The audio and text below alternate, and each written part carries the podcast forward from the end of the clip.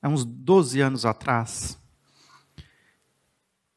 Eu não tenho ideia exatamente da data, mas eu estava num município no Rio Grande do Sul, no interior, no centro-oeste, chamado Bozano, num acampamento da Convenção Batista Pioneira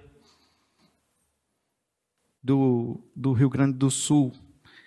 E era um acampamento de pré-adolescentes, eu era o preletor.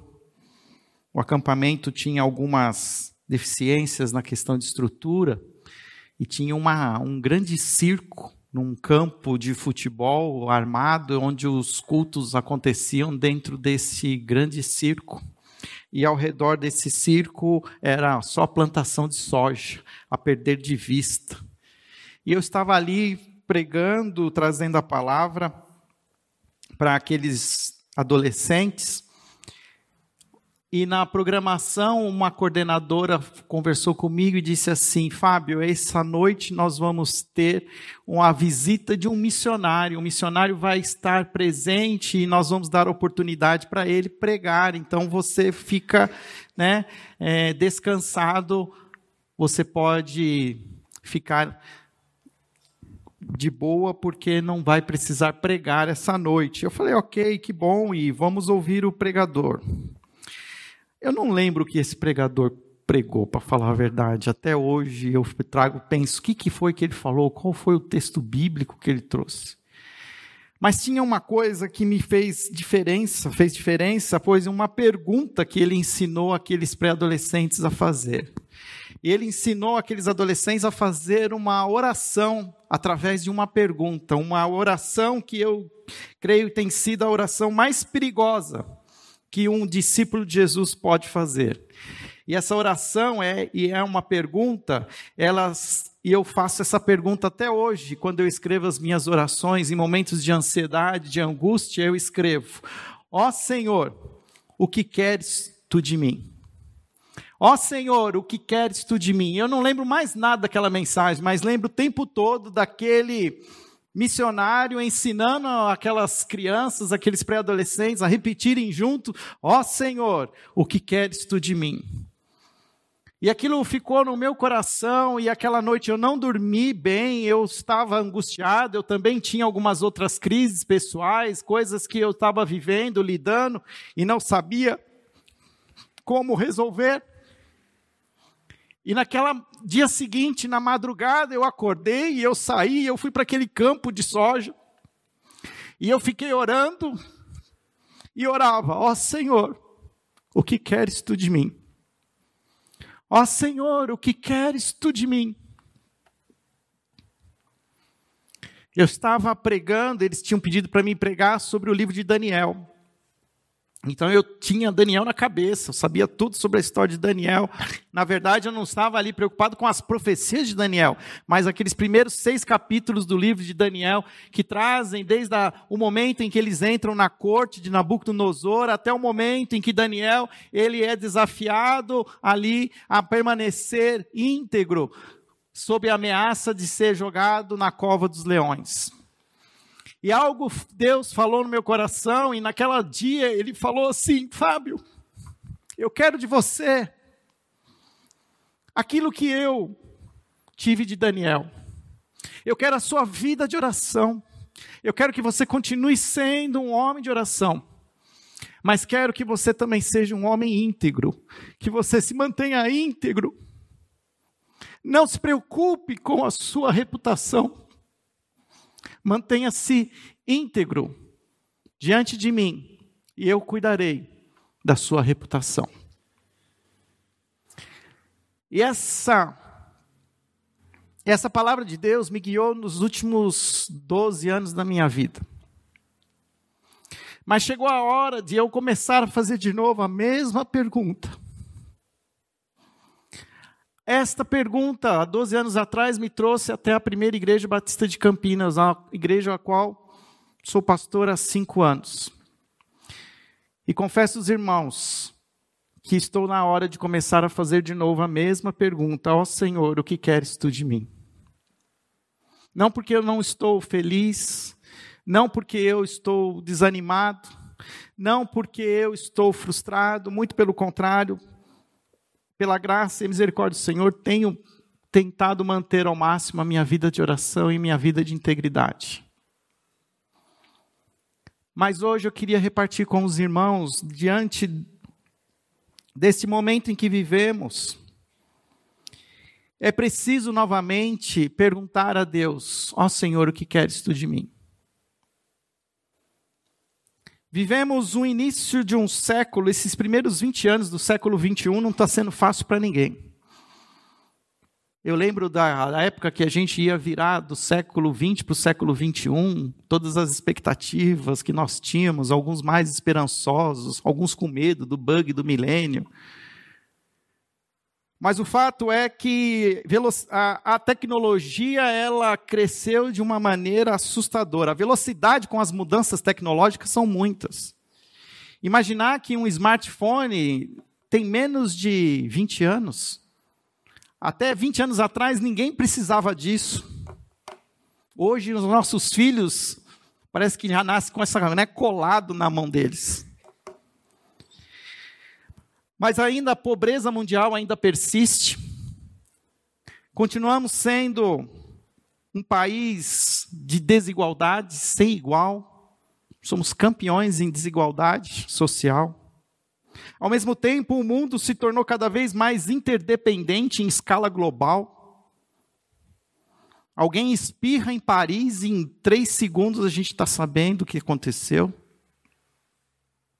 O pastor prega no domingo lá em São Paulo, na segunda-feira, está todo mundo falando aquilo que o pastor pregou. Os problemas ambientais são sentidos na pele. Você pode não acreditar no que se fala, mas o fato é que sim, nós estamos cada vez mais vivendo num ambiente degradado. Se todos nós consumíssemos o que o padrão americano exige, nós precisaríamos de no mínimo cinco planetas terras, com todos os seus recursos para suprir a necessidade de consumo. E nós ficamos ansiosos para ter um padrão de vida americano. Onde, se isso acontecesse, um comia o outro, o outro comia um, e nós não estaríamos mais aqui. Há uma falência generalizada das famílias, cada vez mais as famílias estão abatidas, desesperançosas, frustradas, uma geração, uma nova geração alienada, uma nova geração que usa o Halloween e outras subterfúgios para se fantasiar, para achar uma nova identidade, pois não se encontram na, na sua realidade. Há uma confusão na identidade humana. Quando iríamos imaginar que estaríamos tão confusos naquilo que nós somos, que hoje nós não temos uma a crise até na nossa identidade de gênero. São questões que desafiam o nosso senso de identidade, que desafiam o nosso propósito. E chegou a hora de nós fazermos essa oração juntos. Ó Senhor, o que queres tu de mim? Porque se você está aqui, se o vírus não te matou, é porque o Senhor te sustentou. E Ele te quer aqui vivo. Ele tem um propósito para a sua vida. Ele quer que você viva esta realidade. Jesus assim orou para os seus discípulos: Não os peço que os tire do mundo, mas que os livre do mal. Esse é o nosso mundo, essa é a nossa realidade. E o Senhor tem nos chamado para viver essa realidade. Eu, como pastor, tenho feito essa pergunta: Ó oh, Senhor, o que queres tu de mim diante desta realidade? Diante daquilo tudo que estamos vivendo e das perspectivas nada animadoras para o próximo ano?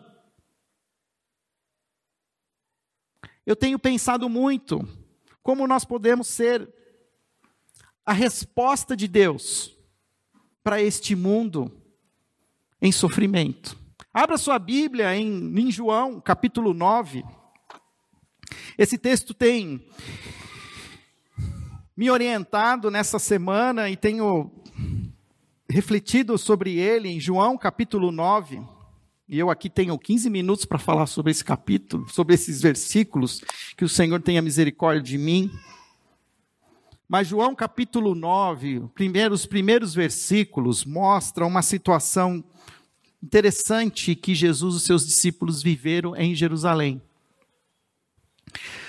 Evangelho de João, capítulo 9, versículo 1, diz assim: Ao passar Jesus, viu um cego de nascença. Seus discípulos lhe perguntaram: Mestre, quem pecou, este homem ou seus pais, para que ele nascesse cego? Disse Jesus: Nem ele, nem nem ele nem seus pais pecaram, mas isto aconteceu para que a obra de Deus se manifestasse na vida dele. Enquanto é dia, precisamos realizar a obra daquele que me enviou. A noite se aproxima quando ninguém pode trabalhar. Quando enquanto estou no mundo, sou a luz do mundo.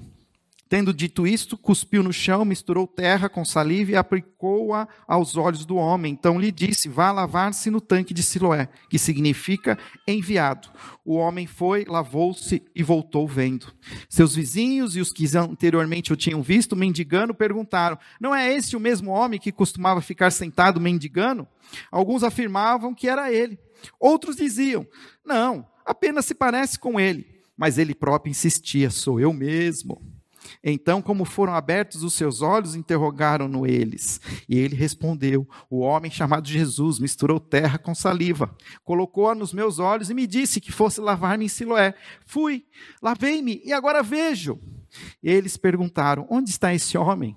Não sei, disse ele.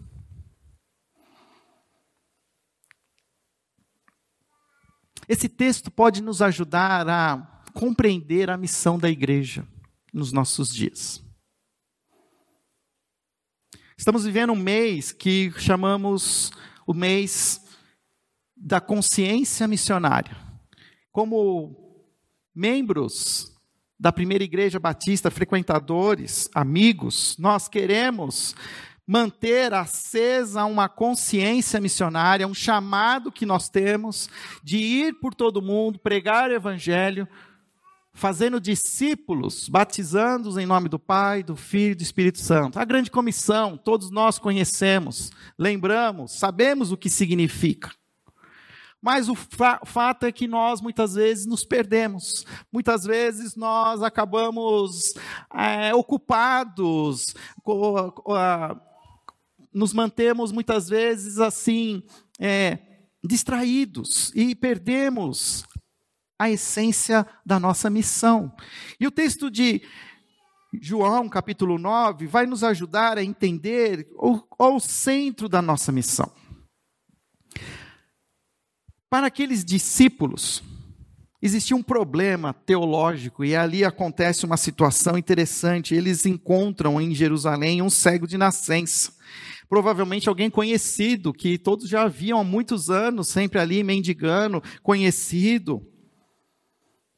E e os discípulos fazem uma pergunta a Jesus: Mestre, quem pecou, este homem ou seus pais, para que ele nascesse cego?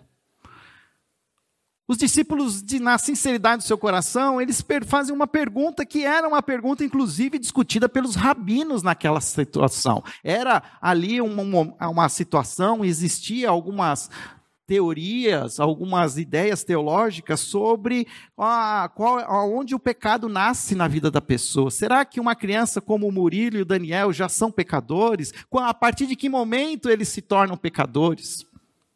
Será que já são pecadores desde que estão no ventre materno? E então este que nasceu cego, ele já foi punido pelo seu pecado, pois há também uma realidade ali na cultural de que muitos entendiam que algumas mazelas sociais, situações de enfermidade eram consequências de pecado.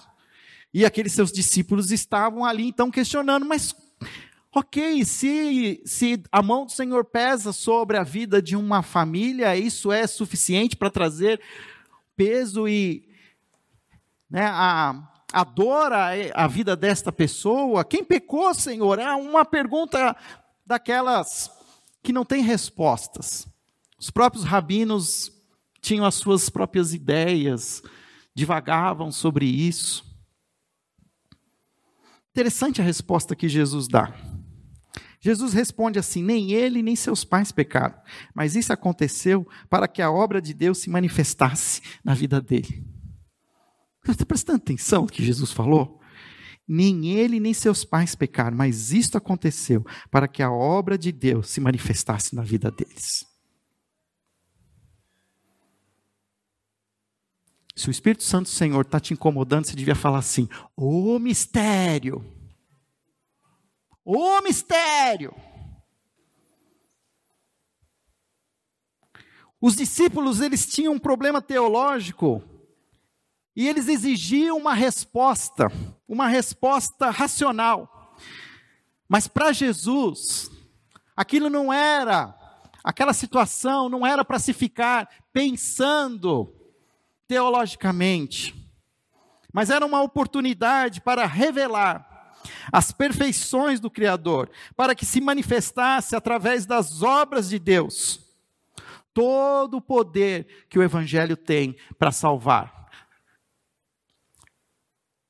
O que Jesus queria ensinar para aqueles discípulos é que em vez de nós gastarmos tempo com debate ocioso, que nós saiamos nas ruas aproveitando as oportunidades que Deus tem nos dado, de mediante o serviço, nesse cenário de tragédia, revelarmos as perfeições de Deus a quem servimos e a quem amamos. Para de ficar discutindo se o que o pastor no domingo passado falou está certo, está errado mas vai para a rua e reparte o amor que você tem pela palavra com alguém que hoje é pobre, é injustiçado, é inocente. Aquele pastor, ele tem inteligência suficiente para se defender. Mas existem pessoas hoje que estão sofrendo, que estão sendo injustiçadas, que necessitam de uma palavra de amor, de consolo, uma oração, um ombro amigo, um olhar. Existem hoje pessoas na nossa cidade invisíveis, que vivem 24 horas por dia sem que alguém, um ser humano, se aproxime dessas pessoas. Com uma palavra de um bom dia, um boa tarde que pergunte o seu nome. Os discípulos de Jesus, eles caíram numa armadilha de ficar discutindo o sexo dos anjos. E nós, essa igreja, podemos cair na mesma armadilha de ficar discutindo algumas questões teológicas que tem dois mil anos que nós somos igreja de Cristo e que até hoje não se resolveram. Na verdade, nem arminianos nem calvinistas sabem responder essa pergunta. Quem pecou? Os pais ou a criança? Nem Calvino nem Armínio sabem responder isso. Porque não tem resposta. Porque nós vivemos sim num mundo de dor, um mundo caído, um mundo que sofre, uma natureza que geme. Se você não sofre com esse mundo, se você se sente em paz com esse mundo, então você não entendeu o Evangelho.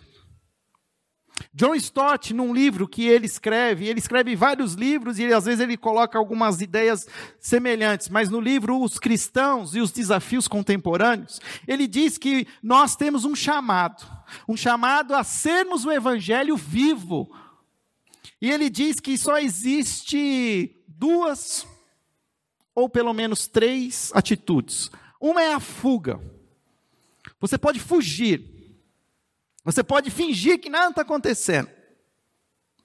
E aqui para nós, aqui, nos últimos 100 anos, nós ficamos tão influenciados pela doutrina do pré-milenismo, que nós, muitas vezes, estamos assim, ah, deixa acontecer, porque Jesus vai voltar, e aí ele vai reinar e vai resolver.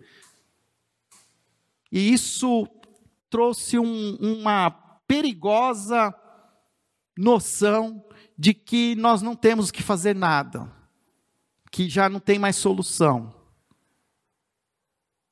Mas creio que não é esta a nossa atitude. E uma outra atitude, se é que podemos dizer que ela pode ser, é a da acomodação. Se alguns fogem, outros, e eu falo dos cristãos, outros se acomodam. Outros se ajustam, resolvem. Outros desculpa, deixa o Espírito Santo falar no seu coração. Outros saem do país, vão buscar melhores oportunidades em outros lugares, em lugares que ainda estão menos injustos, menos perigosos. É, é eu sei que é um desejo do coração, mas buscando e fazendo a pergunta: Ó oh, Senhor, que queres tu de mim? tenho dúvidas se o Senhor quer que você viva num país sem dificuldades.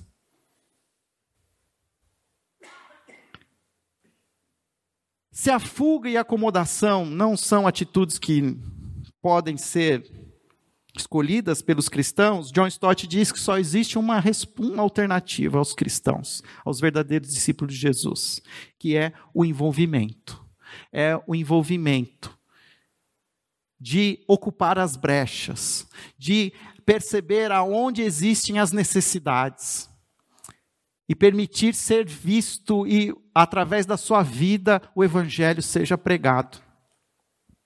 Mateus capítulo 4 e Mateus capítulo 9, nós vamos ver ali duas vezes o próprio evangelho de Mateus descrever o ministério de Jesus, que Jesus ia pelos povoados e pelas cidades, pregando e curando, pregando e curando. Creio que nós temos que fazer isso nos nossos dias hoje. Nós precisamos sair pela cidade, pelas, pelas regiões dos necessitados pregar e curar. Duas grandes, duas palavras importantes, elas estão aqui: a martíria e diaconia. O martíria vem a palavra mártires, mas significa na raiz da palavra testemunhas. Quando Jesus diz: ser, ser, ser, serão as minhas testemunhas, serão os meus mártires. Vocês pregarão, mesmo que isso exija de vocês a vida. Mas não é só a pregação, não é só eu aqui no púlpito, mas é eu também servindo. Martíria, diaconia são palavras inseparáveis. Precisamos parar de discutir a razão do sofrimento humano e partir. E a partir dessas questões, e, e fugir dessas questões filosóficas, mas socorrer quem perece. E é quando a gente socorre quem perece sendo a voz de Jesus, sendo o braço de Jesus, é que as respostas são respondidas. Senhor, quem pecou? Este homem ou seus pais? E Jesus responde: nem ele, nem seus pais. Isto aconteceu para que a obra de Deus se manifestasse na vida dele. Enquanto é dia, precisamos realizar a obra daquele que me enviou. E aqui eu vejo três dimensões dessa palavra de Jesus. Enquanto é dia,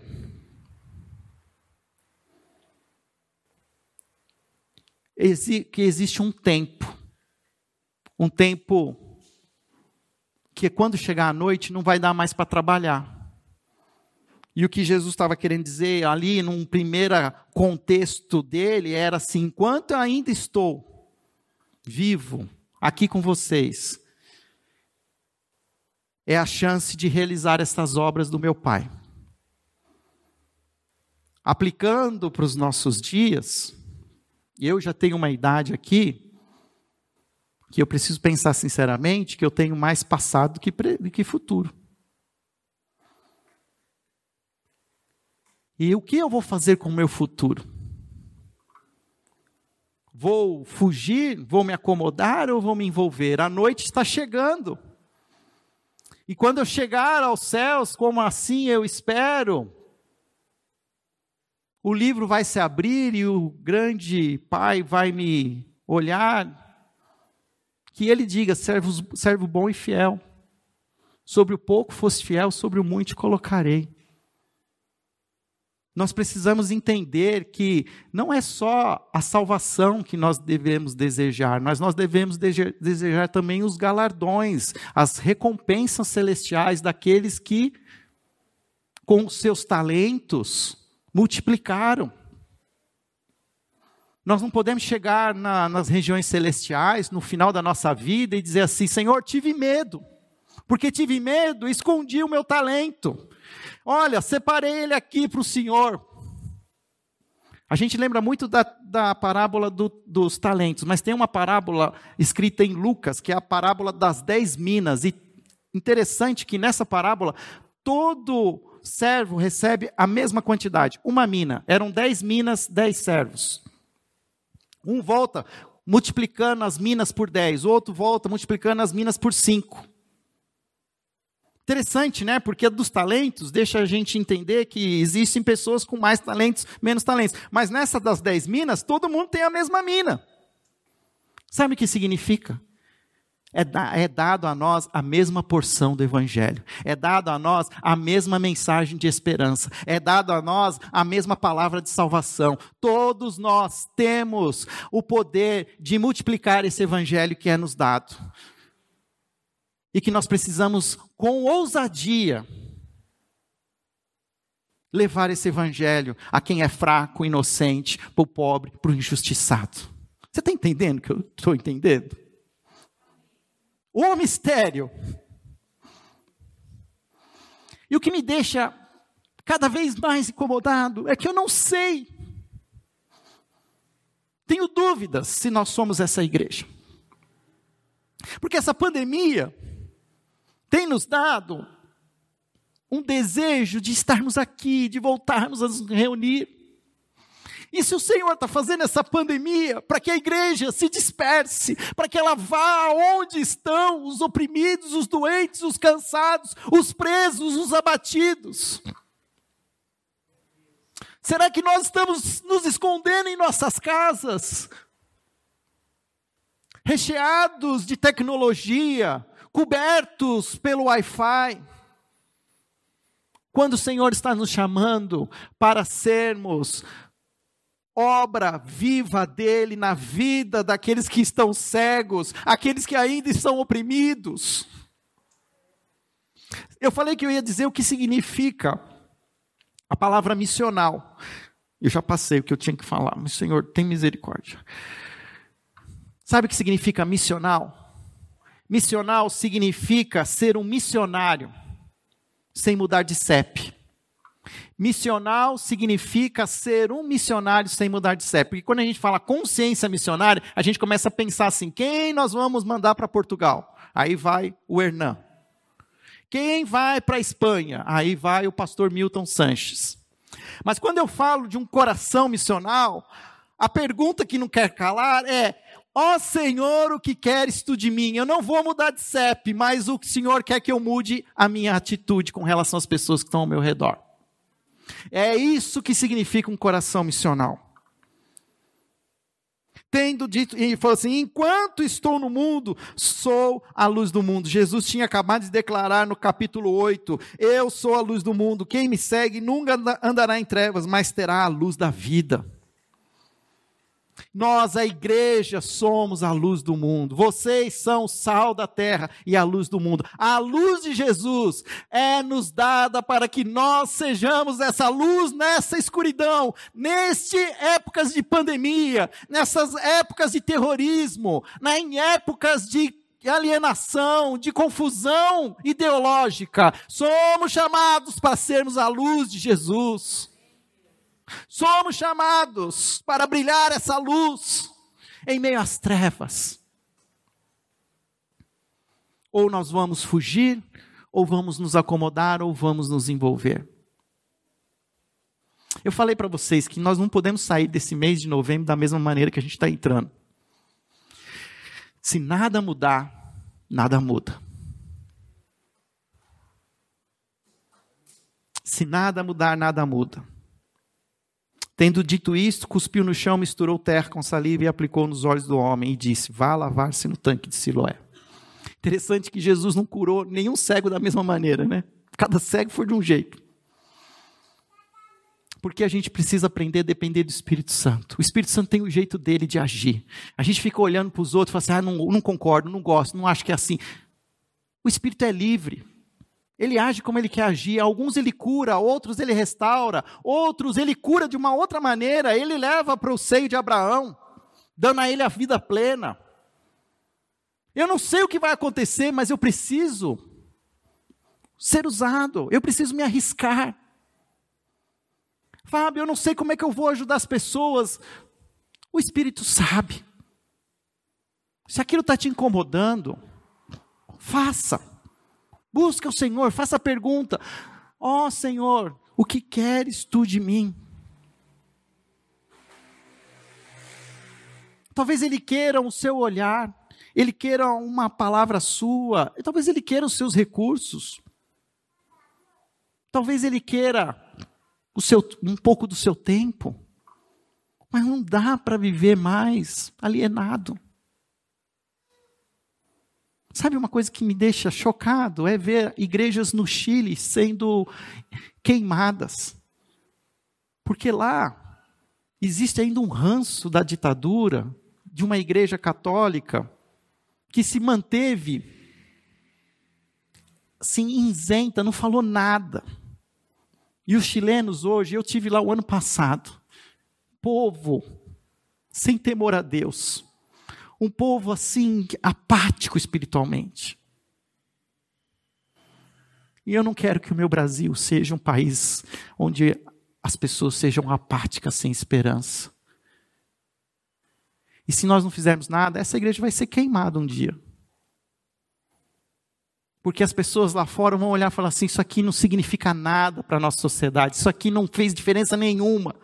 Muito pelo contrário. O bonito de Atos, capítulo 2, diz que o Senhor ia acrescentando dia a dia aqueles que iam sendo salvos, porque o povo ia tendo simpatia pela igreja. E eu não vejo hoje, eu falo aqui agora dos não cristãos, os cristãos seculares, eu não vejo eles tendo simpatia pela igreja. Alguma coisa está errada. O pastor Armando Bispo veio aqui domingo e ele falou algumas coisas que eu pensei assim: alguma coisa está errada aqui. E foi tão lindo, porque ele pregou no domingo de manhã. Se você não assistiu essa mensagem, vai no nosso canal, assista a mensagem do domingo de manhã. No final do culto tinha um casal que está morando em Louveira, mas que era membro da igreja dele lá, e ele falou assim, ele falou assim para mim assim, olha, o que o pastor falou não é 10% do que está acontecendo lá em Fortaleza. Eu sou fruto daquilo que aconteceu, porque aquela igreja me tirou, me resgatou. E é uma família linda.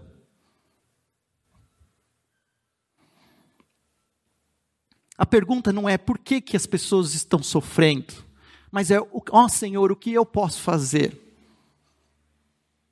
para ser testemunha viva do teu amor e da sua graça?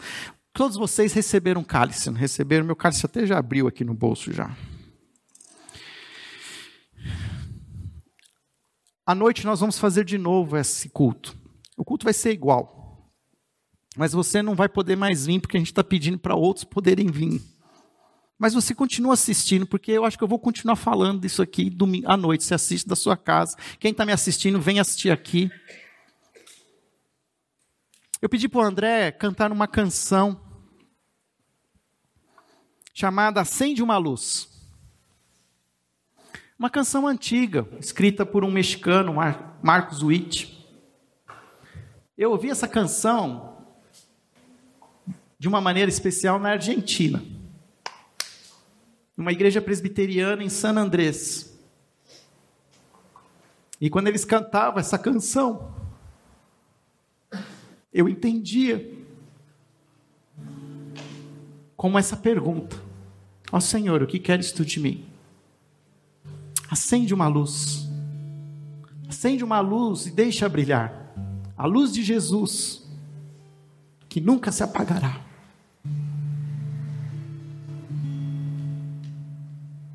A noite se aproxima, ninguém pode trabalhar. Enquanto estou no mundo, sou a luz do mundo. A igreja de Jesus é a luz do mundo. Ouça essa canção como a, a sua oração preparatória para tomar do cálice e comer do pão.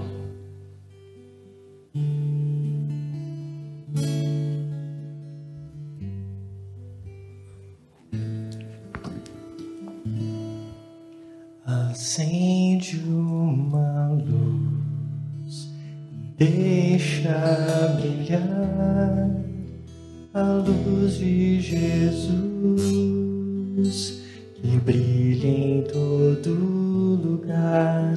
Tu não podes te esconder, tu não podes te calar diante da necessidade acende uma luz na escuridão.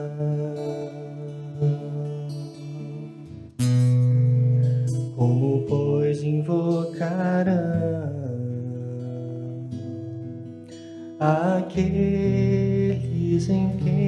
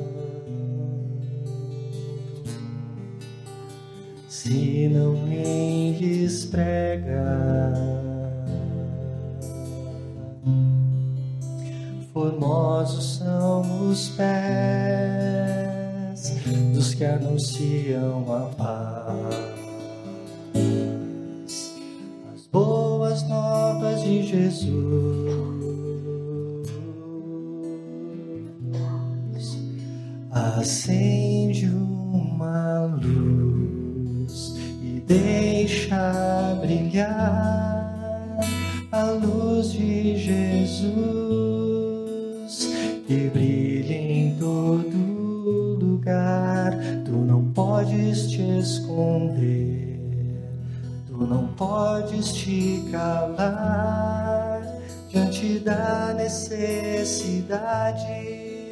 Acende uma luz, acende uma luz e deixa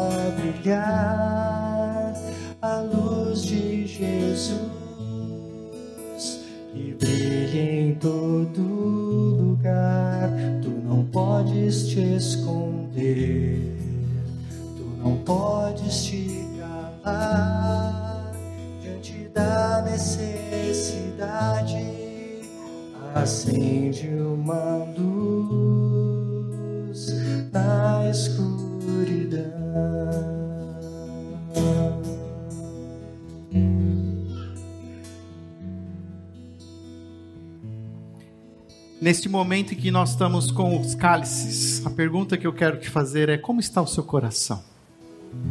Em seu coração existe luz? Como você tem vivido a semana? Você tem se alimentado da luz de Jesus? Como pode um coração ser cheio de luz, se alimentando de trevas? Como você pode hoje comer do pão e beber do cálice, só buscando as trevas? Se entorpecendo de prazeres fúteis. A noite está chegando, meus irmãos. Jesus Cristo está voltando.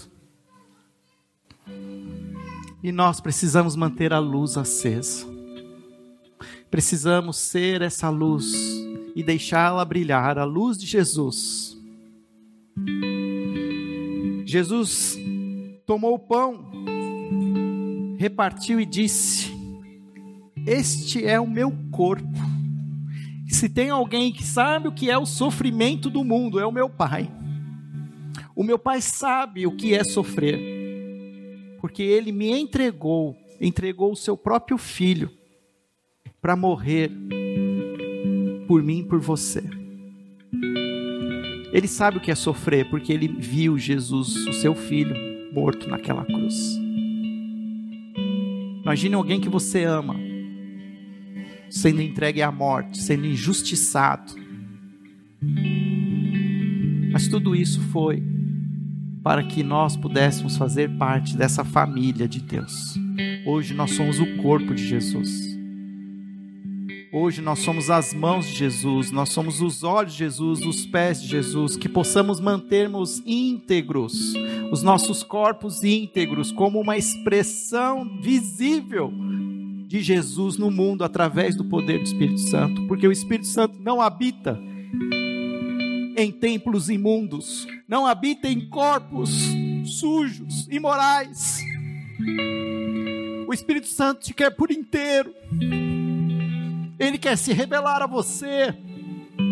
Ele quer mostrar ao mundo quem é Jesus e o amor de Deus. Ao comer desse pão, reflita o quanto você tem sido a expressão visível de Jesus. Comam em memória de mim.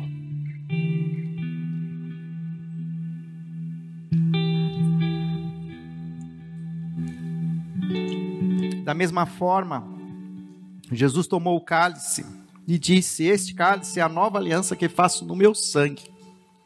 Para que houvesse perdão de pecados, houve derramamento de sangue foi um preço alto, que nem eu e nem você podíamos pagar, nem com as nossas próprias vidas. Mas Jesus entregou a sua vida por mim e por você. Para que todo aquele que confessar que Jesus é o Cristo, é o Senhor, será salvo. Bebam em memória de mim.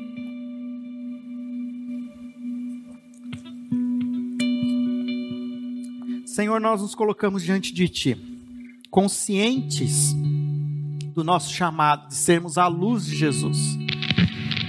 De, Pai, pararmos de fazer perguntas retóricas, perguntas sem respostas, mas sermos, na verdade, a resposta ao sofrimento, à, à, à injustiça, à dor do próximo. Pai, continua ministrando em nossos corações. Essa é a nossa oração, em nome de Jesus. Amém. Nós ainda vamos cantar uma última canção, mas eu queria aqui fazer um desafio para você. Essa semana, faça essa oração se você tiver coragem. Ó Senhor, que queres tu de mim? Eu vou fazer essa oração também. Vou começar. Hoje, 1 de novembro. E eu quero que vocês façam essa oração. Ó Senhor, o que queres tu de mim? Ó Jesus, o que queres tu de mim? Ó Espírito Santo, o que queres tu de mim? Ó Deus Pai, o que queres tu de mim? E se você tiver uma resposta, eu quero que você fale comigo. Eu quero ouvir, eu quero saber. Porque eu creio num só Deus, num só Espírito, num só Filho. E se Ele falar algo para você, Ele está falando para mim também. Porque Ele não vai falar uma coisa para mim, vai falar outra para você. Então nós vamos ouvir, nós vvamos querer ouvir o Espírito do Senhor esse mês. E nós vamos fazer essa pergunta, ó Senhor, o que queres tu de mim? Ó Senhor, o que queres tu de, de mim como membro da primeira igreja batista de Campinas? O que o Senhor deseja para essa realidade que traz tanta desesperança, que traz tanta frustração? Se eu aqui estou vivo, porque o Senhor deseja, então o que o Senhor quer de mim? Esse vai ser o nosso desafio. Nós não vamos sair correndo, fazendo qualquer coisa, não. Nós vamos primeiro dobrar o joelho e começar a orar. Ó Senhor, o que queres tu de mim? Amém?